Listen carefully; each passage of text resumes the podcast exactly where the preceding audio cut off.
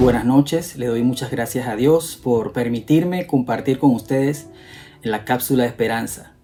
Eh, quiero saludar a todos los hermanos que se están conectando a través de las distintas plataformas de Casa de Oración Cristiana. Nuestros saludos y bendiciones. Esta noche me gustaría que pudiéramos tratar un tema relacionado a las bienaventuranzas. El tema se llama Siete bienaventuranzas en medio de un entorno desafiante. Todos en este momento estamos siendo desafiados de una u otra forma. El desafío eh, está todos los días, o sea, nosotros estamos viendo o estamos preguntando qué va a suceder mañana, qué va a pasar aquí, qué va a pasar allá, cómo van a decidir esto, cómo van a decir lo otro. Y, y hay una sensación, es una mezcla entre zozobra, seguridad, certeza, incertidumbre y estamos casi todos viviendo esto de alguna u otra forma. Pero quiero decirles algo importante. El Señor sigue estando en control de todo. Y sus bendiciones no se han acortado porque la situación está difícil o porque las cosas, la bendición de Dios sigue allí permanente.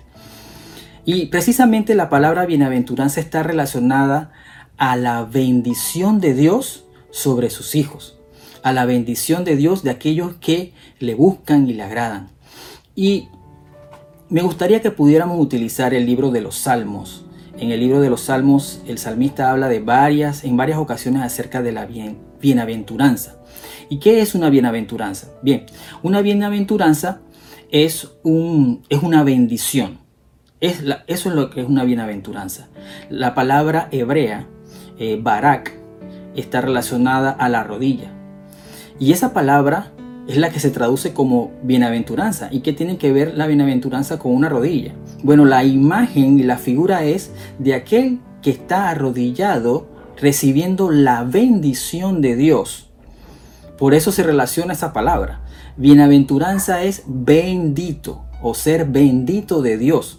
Y ese bendito de Dios trae felicidad y trae gozo interno a la persona. En el griego, Jesús también hablaba de la bienaventuranza. Y la palabra en el griego es la palabra Macarios. Y esa palabra significa supremamente bendito.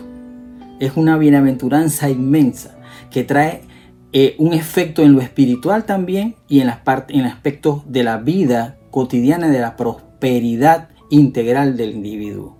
Entonces, cuando usted escuche la palabra bienaventuranza, usted está escuchando una palabra que está íntimamente relacionada con la bendición de Dios.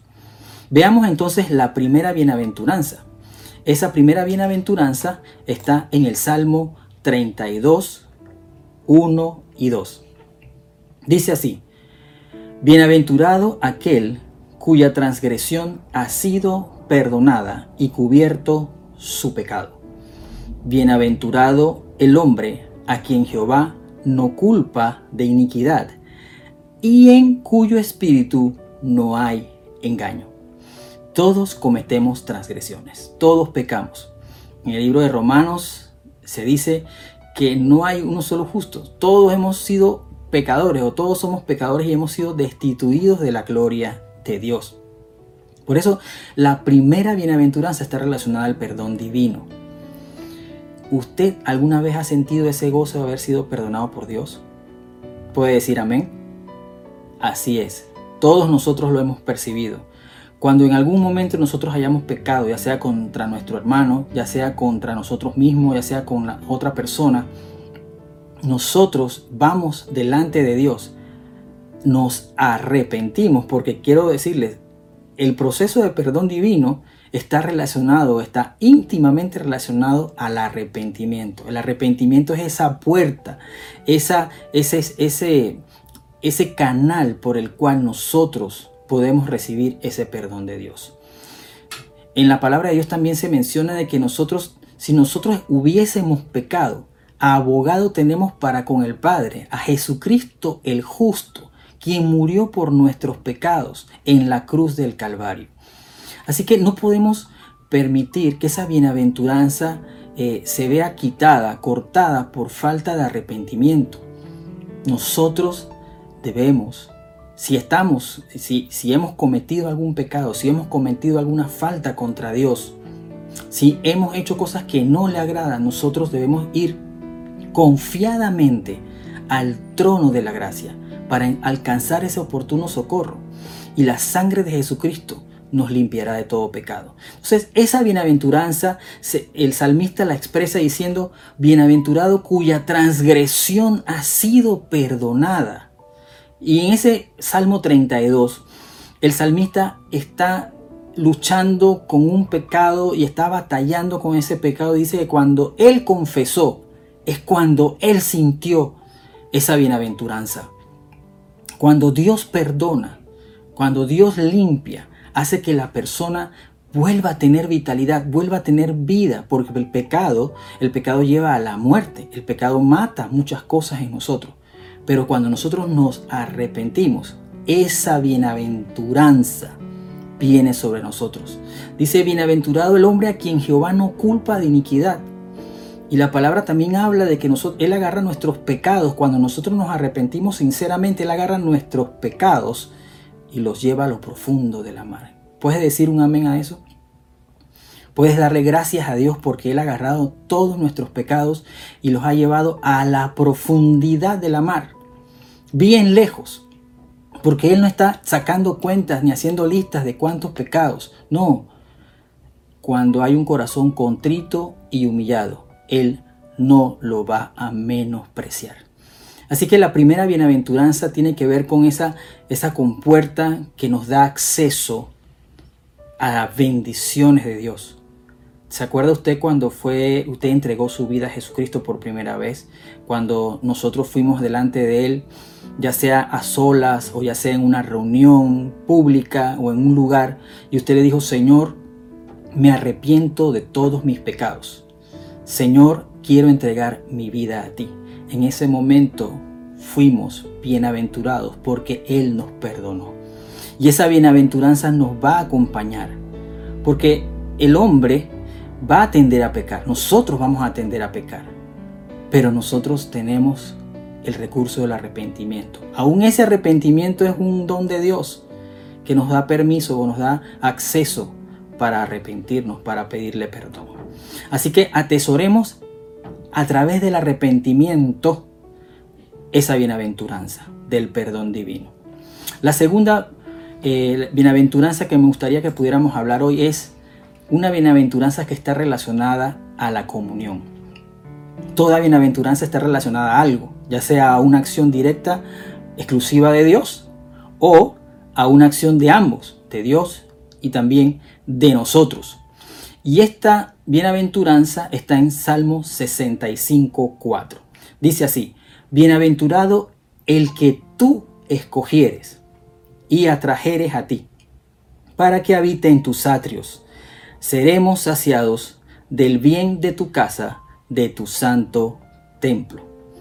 Ahora estamos viendo de que después que hemos sido bienaventurados, después que hemos sido nosotros perdonados, hay un proceso de comunión. Miren, la vida cristiana tiene sus altas y sus bajas. Y creo que usted eh, estará de acuerdo conmigo. A veces puede ser que hemos estado en una etapa muy alta o puede ser que en un momento en nuestra vida cristiana hemos estado en una etapa baja o de valle, diríamos. Pero hay algo que, que, que es un factor importante. Es esa, esa voz del Espíritu Santo que nos atrae a tener comunión con Dios. ¿Ha percibido esa voz? ¿Ha sentido esa voz cuando el Espíritu Santo le está atrayendo?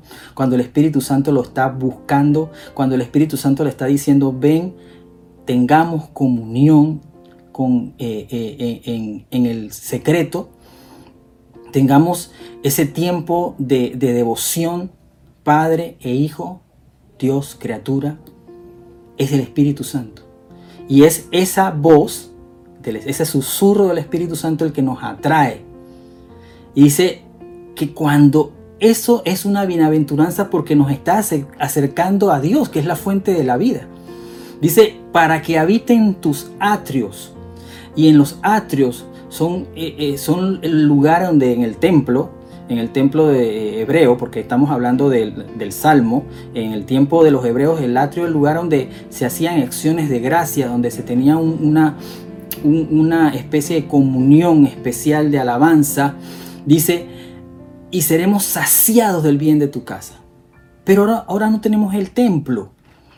El templo ya no existe. El templo de los judíos no existe. o sea, Dios ya no está en un templo. Dios nos ha constituido a todos nosotros templo del Espíritu Santo. Entonces esa comunión ya se da a lo interno, porque Dios está dentro de nosotros. Él ha derramado su amor dentro de nosotros. Él nos ha sellado con su Espíritu Santo. Y el Espíritu Santo mora en nosotros. ¿Qué es más grande que eso? Entonces el Espíritu Santo desde adentro nos está diciendo, tengamos comunión con, con Dios, con el Padre. Es el Espíritu Santo que nos habla y nos dice eh, eh, y nos hace hablarle al Padre. Abba Padre, decirles al Padre, papito lindo. Esa atracción es una bienaventuranza. Cada vez que usted sienta eso, cada vez que usted perciba que el Espíritu Santo le está llamando a tener una comunión especial con el Padre, seamos sensibles. Busquemos al Padre. Inclinémonos a orar. Busquemos el rostro de Dios. Tengamos una devoción a través de la palabra, a través de la oración, a través de la comunión. Eso es esa bienaventuranza, la bienaventuranza de la comunión, donde nosotros somos saciados, porque cuando nosotros entramos en comunión con Dios, Él nos sacia completamente. Él nos hace completos. Él nutre toda nuestra vida. No, no podemos explicar cómo hace eso, es algo netamente, es como si fuera un misterio, pero internamente cuando estamos en comunión con Dios, Él como que si regenerara en nosotros el vigor, la vitalidad, la fe, la confianza.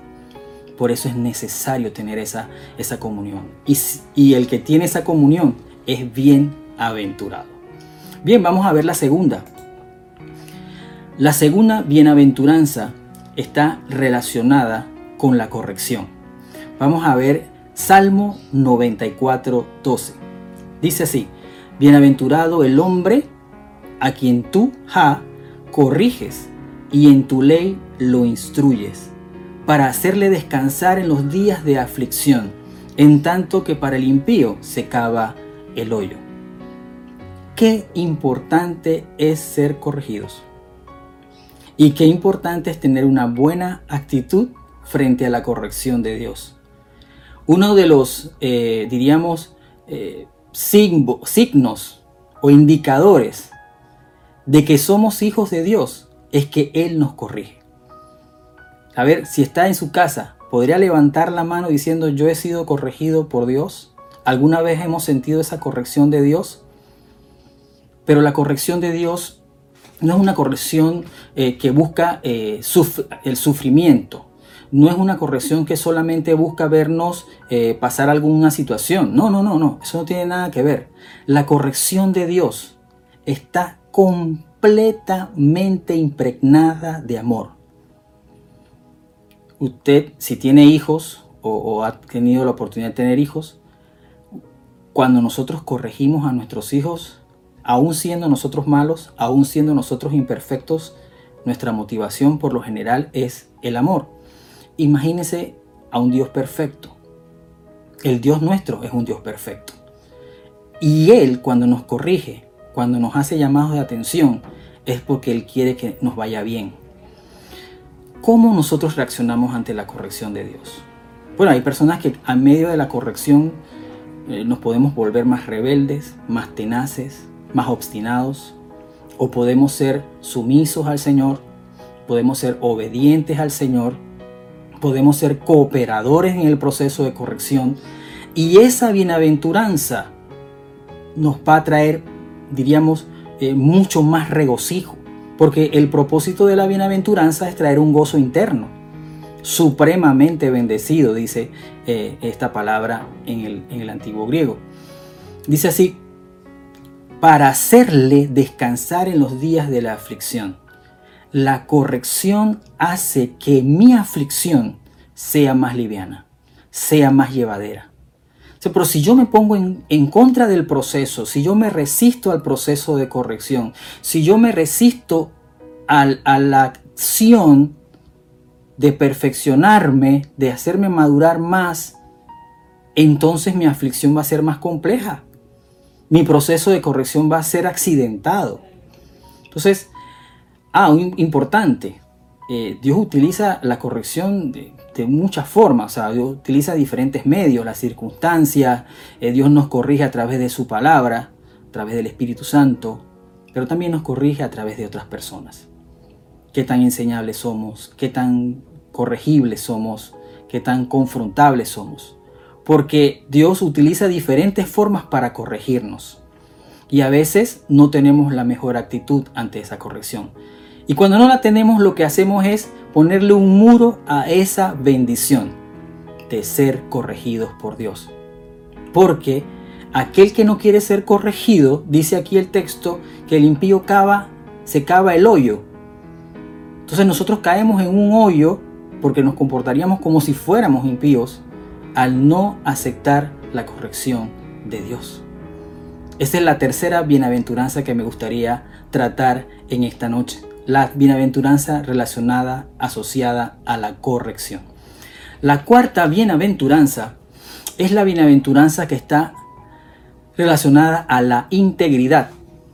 Vamos a leer Salmo 1, y este salmo lo sabemos casi todos de memoria. Primer versículo del Salmo 1.1.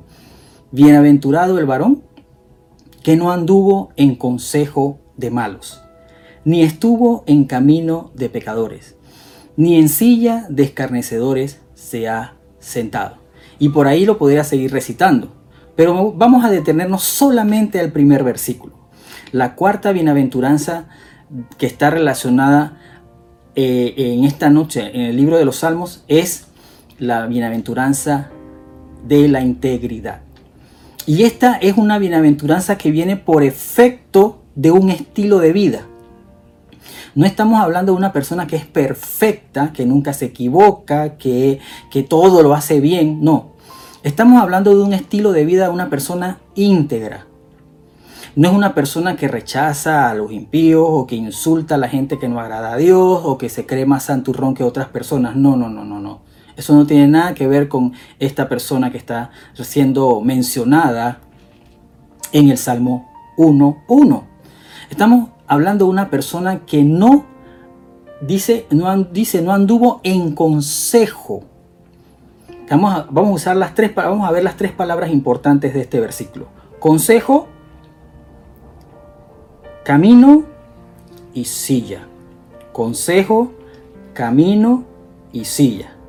Cuando tú no andas en consejo, es cuando tú no haces una alianza íntima, cercana con los malvados, con las personas que tienen eh, malas intenciones. Y, y, déjeme decirle, esto, esto tenemos que tratarlo con pinzas esto no tiene nada que ver con que una persona vaya o no a una iglesia. No tiene que ver con que una persona vaya o no a una congregación. Tiene que ver con un estilo de vida en su carácter. Entonces, andar en consejo de malos es tener ese contubernio, esa, esa cercanía o esa alianza cercana e íntima con personas que no tienen buenas motivaciones.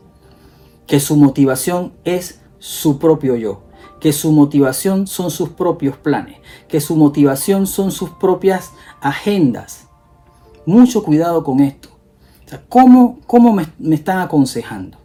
La otra, el otro elemento importante en medio del proceso de integridad de este varón bienaventurado, de esta persona bienaventurada, que puede ser hombre o mujer también, dice que no anduvo en camino.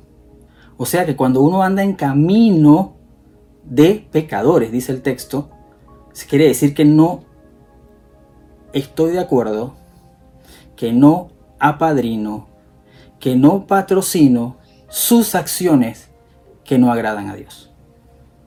Eso es importante tenerlo claro. O sea que primero no ando en sus consejos, segundo no ando en sus caminos, o sea, no tengo su estilo de vida. Y la otra, la silla. No me siento en la silla de los burladores, en la Reina Valera dice los escarnecedores. Y un escarnecedor es un burlador. una persona que solo critica, que solo señala. Entonces, la silla del escarnecedor es una posición cómoda donde yo me siento al lado del burlador y me vuelvo uno con él. Me sumo a su estrategia de crítica, de señalamiento, de toxicidad. Muy importante entonces guardar la integridad en estos momentos tan inciertos.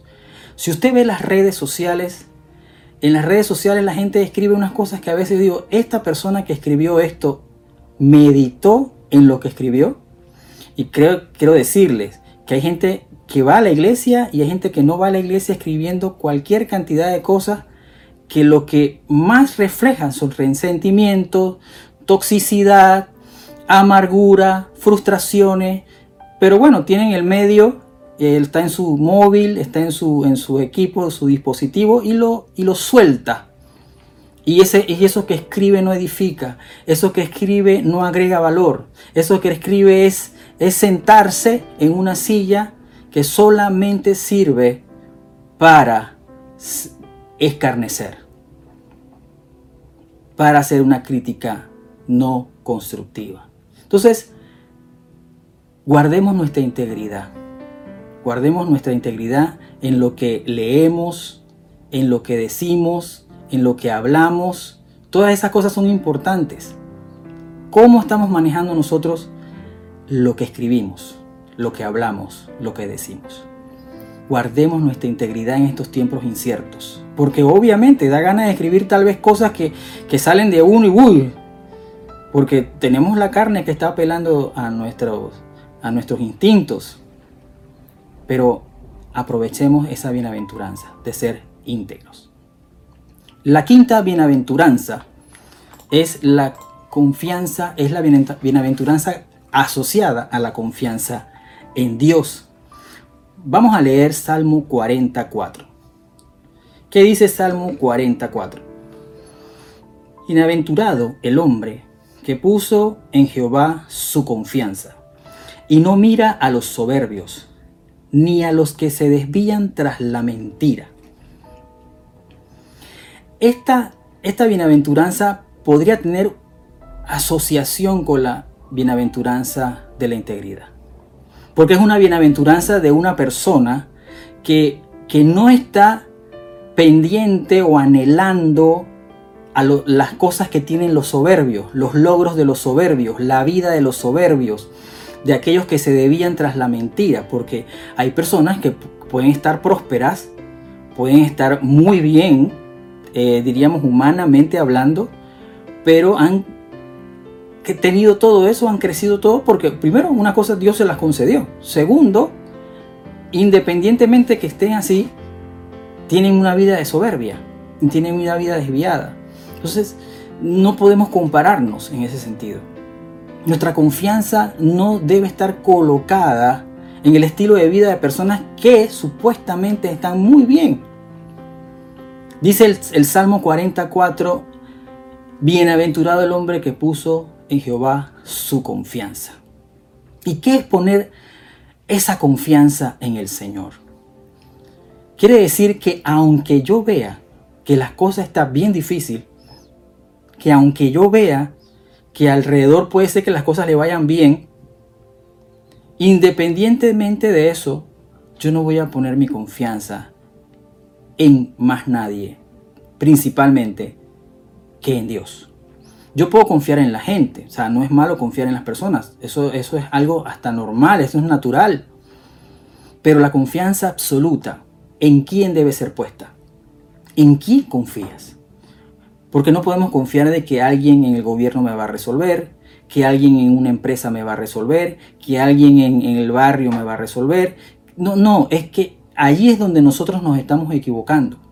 Cuando nosotros depositamos nuestra confianza en alguien que es falible, o sea, los seres humanos somos falibles, nosotros nos equivocamos, somos falibles.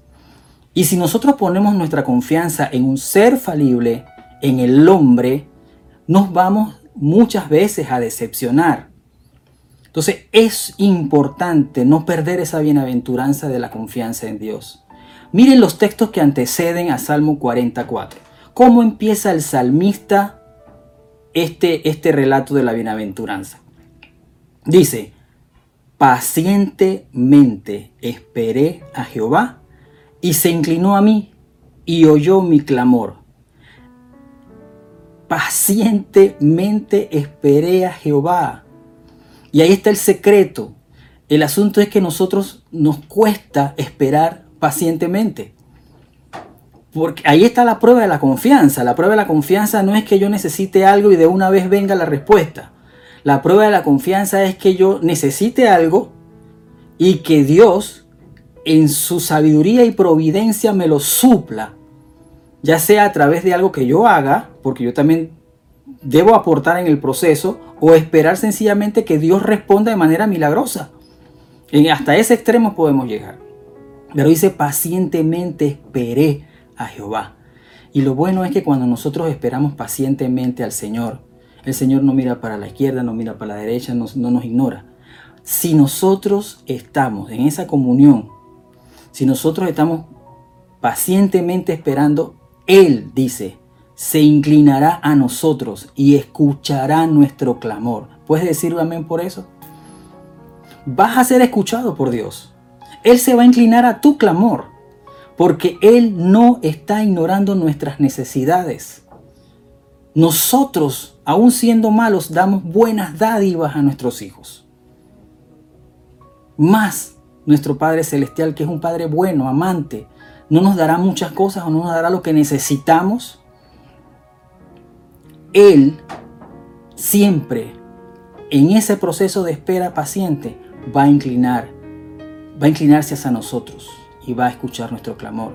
El salmista también dice, y me hizo sacar del pozo de la desesperación y del lodo cenagoso.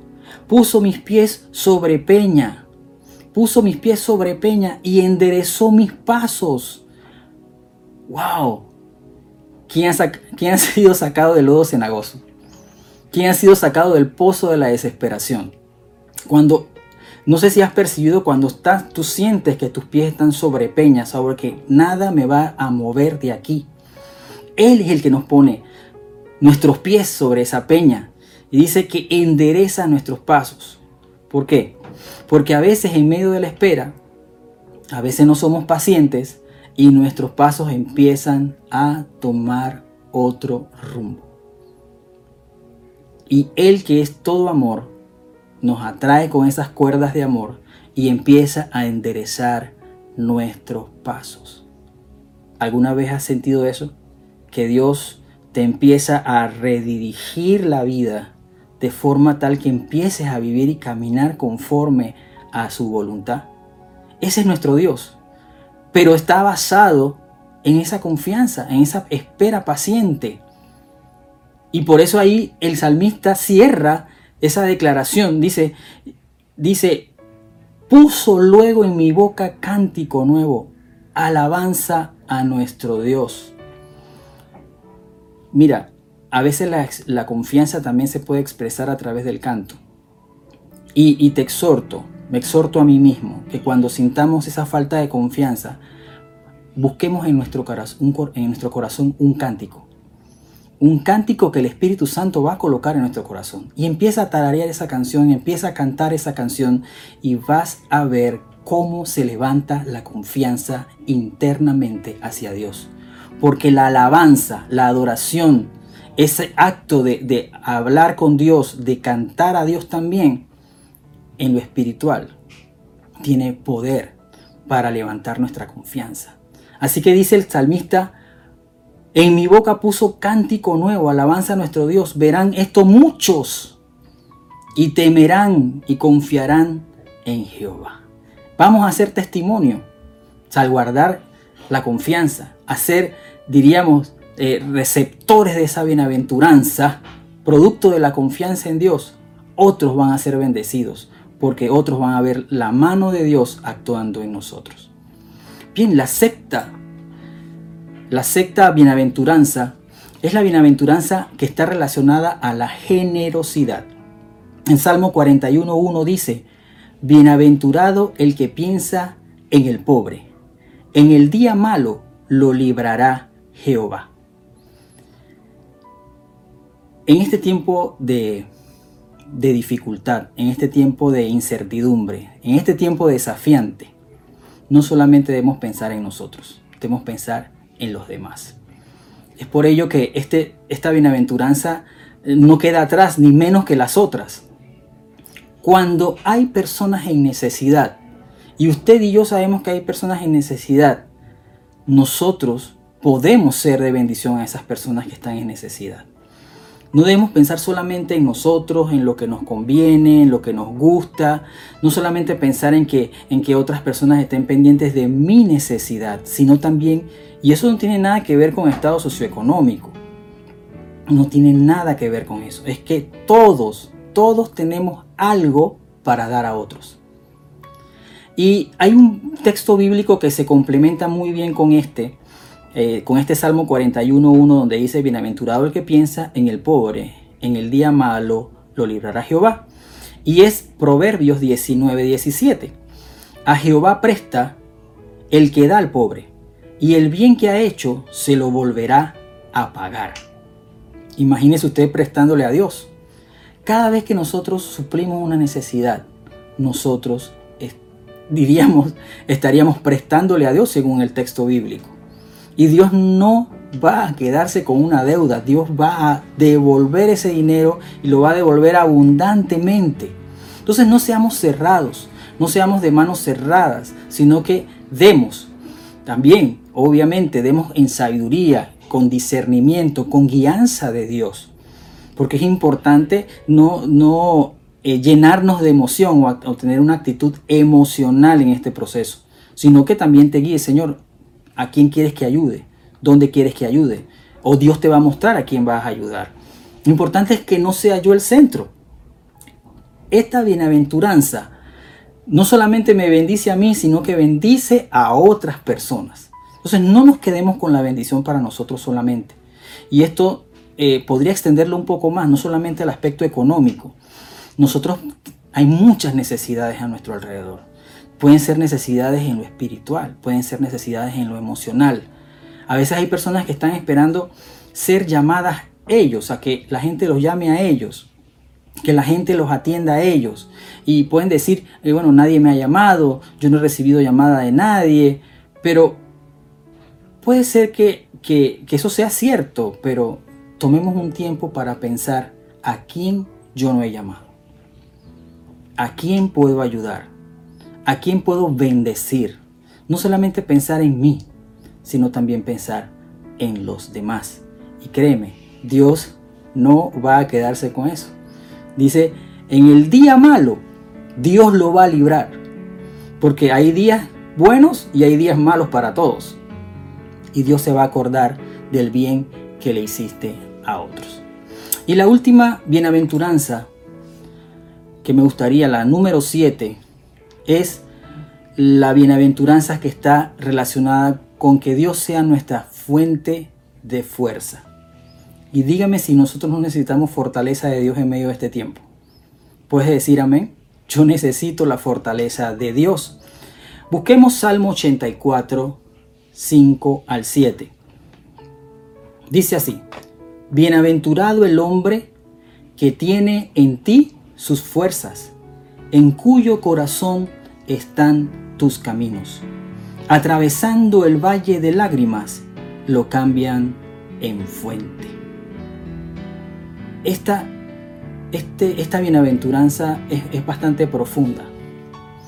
Es cuando nosotros estamos en una situación donde no hay salida, donde no hay escape, donde ya estamos a punto de desfallecer, donde estamos a punto de caer al suelo y en ese momento nosotros nos agarramos de Dios, nosotros nos sostenemos de Dios y le decimos, Señor, tú eres nuestra fuerza, tú eres el que me levanta, tú eres mi última, eh, tú eres mi ayuda,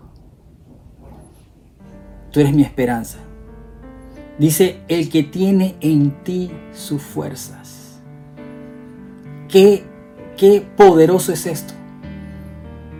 Hay otros textos que me gustaría leer para complementar la idea de esto, donde, donde habla de una persona que está en tribulaciones. Está Pablo hablando a los romanos en Romanos 5, del 3 al 5, dice, Y no solo esto, sino que también nos gloriamos en las tribulaciones, sabiendo que la tribulación produce paciencia, y la paciencia prueba, y la prueba esperanza, y la esperanza no avergüenza, porque el amor de Dios ha sido derramado en nuestros corazones por el Espíritu Santo que nos fue dado. ¿Qué forma de visualizar las tribulaciones? Como una herramienta de Dios para forjar nuestro carácter. En el Salmo 84, 5, el, el salmista dice, en cuyo corazón están tus caminos. Y hay una frase que me, que me impacta. Atravesando el valle de lágrimas lo cambian en fuente. ¿Quiénes se identifican con este valle de lágrimas en este momento? ¿Cuál es nuestro valle de lágrimas? ¿Cuál es este, ese valle donde nuestros ojos eh, se humedecen y empiezan a gotear ¿Cuál es ese valle donde nuestro corazón, tal vez nuestros ojos no, sino nuestro corazón está llorando? Pero dice el salmista que estos bienaventurados, estas personas bienaventuradas, el valle de lágrimas lo cambian en fuente. Algo internamente hace que lo que ellos están viendo a su alrededor sea un proceso transformador en el alma y les produzca esa paz y ese, ese es un gozo que no podemos explicar. Es una paz que sobrepasa todo entendimiento. Cuando un valle de lágrimas se transforma en fuente. Y dice otra, en, un texto que está en 2 de Corintios 4, 17, porque esta leve tribulación momentánea produce en nosotros un cada vez más excelente y eterno peso de gloria no mirando nosotros las cosas que se ven, sino las cosas que no se ven, pues las cosas que se ven son temporales, pero las cosas que no se ven son eternas. ¿Cómo cambias tu valle de lágrimas en fuente? Es cuando empiezas a ver o a dejar de ver las cosas que son temporales por empezar a ver las cosas que son eternas. Ahí es donde cambia el valle de lágrimas. Porque el valle de lágrimas a veces no tiene respuesta. A veces yo he estado en mi vida en valles de lágrimas que no tienen respuesta. En valles de lágrimas que no, no hay una definición, no hay una ecuación que me diga por qué sucedió esto. Pero en medio de ese valle de lágrimas tenemos que extender la vista a, lo que es eterno. No quedarnos en lo temporal, porque si nos quedamos en lo temporal, el valle de lágrimas se va a quedar allí, va a ser más visible. Pero cuando nosotros empezamos a ver las cosas que son eternas, nuestro valle de lágrimas se convierte en fuente. Bien, la última parte de ese texto dice, cuando la lluvia llena los estanques, irán de poder en poder, verán a Dios en Sión. Y nadie puede llenar los estanques sino solamente Dios. O sea, la lluvia solamente viene por una acción de Dios, quien gobierna las leyes de la naturaleza. Ese estanque, ese espacio vacío, donde ahora mismo hay, hay desierto, hay sequía en nuestra alma, ese estanque va a ser lleno con la lluvia que viene de Dios. Esa lluvia que trae frescura, que trae consuelo, que trae, que trae vitalidad irán de poder en poder. Y ese poder no es un poder humano, es el poder restaurador del Espíritu Santo. Y ese poder también nos va a permitir ver a Dios en Sión. Ellos llegarán a su destino, a la presencia de Dios, porque este salmo habla de los peregrinos que están tratando de llegar a la casa de Dios, a la presencia de Dios, porque en el tiempo antiguo del Antiguo Testamento, ir al templo donde estaba el arca era llegar a la presencia de Dios. Hoy en día recordemos, nosotros somos templo del Espíritu Santo de Dios. O sea, la presencia de Dios, ese sillón, es estar en su presencia, es estar en ese destino divino. En el Salmo 146, 5 también dice, Complementando un poco esta bienaventuranza, bienaventurado aquel cuyo ayudador es el Dios de Jacob, cuya esperanza está en Jehová su Dios. tomar a Dios como nuestra fuerza, como fuente de fuerza, como fuente de ayuda, esa, esa, eso nos va a ayudar a pasar por ese valle de lágrimas. Y cierro con este texto de Isaías 40:31. Pero los que esperan a Jehová tendrán nuevas fuerzas. Levantarán alas como las águilas. Correrán y no se cansarán. Caminarán y no se fatigarán. Que Dios sea nuestra fuerza en medio del valle de lágrimas.